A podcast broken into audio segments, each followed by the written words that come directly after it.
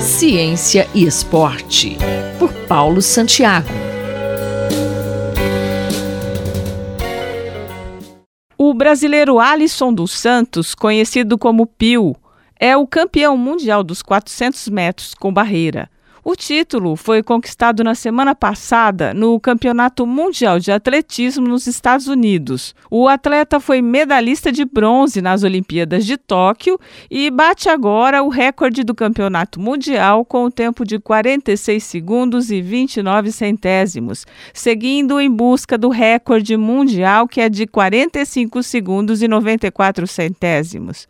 Professor Santiago, o que a ciência do esporte tem revelado sobre sobre os 400 metros com barreira. Olá, ouvintes da Rádio USP. Então vamos falar sobre 400 metros com barreira e das suas características na área da ciência do esporte. Felizmente, na última semana, o Alisson dos Santos, conhecido também como Pio, se consagrou aí campeão mundial dos 400 metros com barreira, mas ainda temos muito poucos estudos sobre 400 metros com barreira é, nas, na área de ciência do esporte. Para se ter uma ideia, eu fiz uma busca em uma base de dados, o PubMed, e entre 1995 e 2022 temos apenas 19 estudos, sendo que esses estudos, em grande maioria, tratam da uma análise cinemática da frequência de passada, do comprimento de passada, da velocidade e da fase de aproximação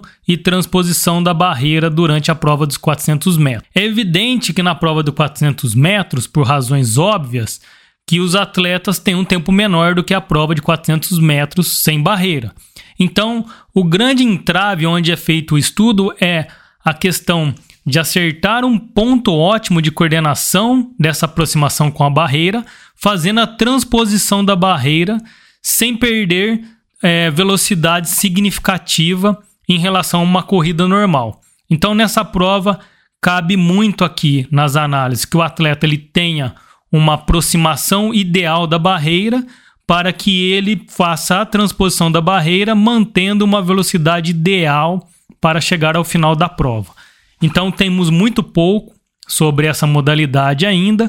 Alguns estudos estão no PubMed, eu listei aqui alguns deles, mas basicamente são feitos esses tipos de análises de frequência e comprimento de passada durante a prova, além da questão da parte ali de coordenação para aproximação da barreira e transposição da barreira durante a corrida. E aqui no Brasil, temos estudos com informações para ajudar o Pio a bater o recorde mundial? Evidentemente que no Brasil temos muito menos trabalhos ainda. O que eu encontrei na literatura foi um trabalho mais recente sobre a análise é, do 400 metros com barreira, fazendo análise da distribuição da pressão plantar durante a prova de um grupo de pesquisadores da Unicamp de Campinas. Trabalho encabeçado pelo Paulo Henrique Pontes Rodrigues e eles verificaram basicamente os tempos é, de contato no solo, mostrando com um gráfico bem interessante, é um trabalho de iniciação científica, no congresso de iniciação científica, que o tempo de fase aérea é maior durante a transposição da barreira, utilizando as palmilhas de pressão plantar. É, aí é,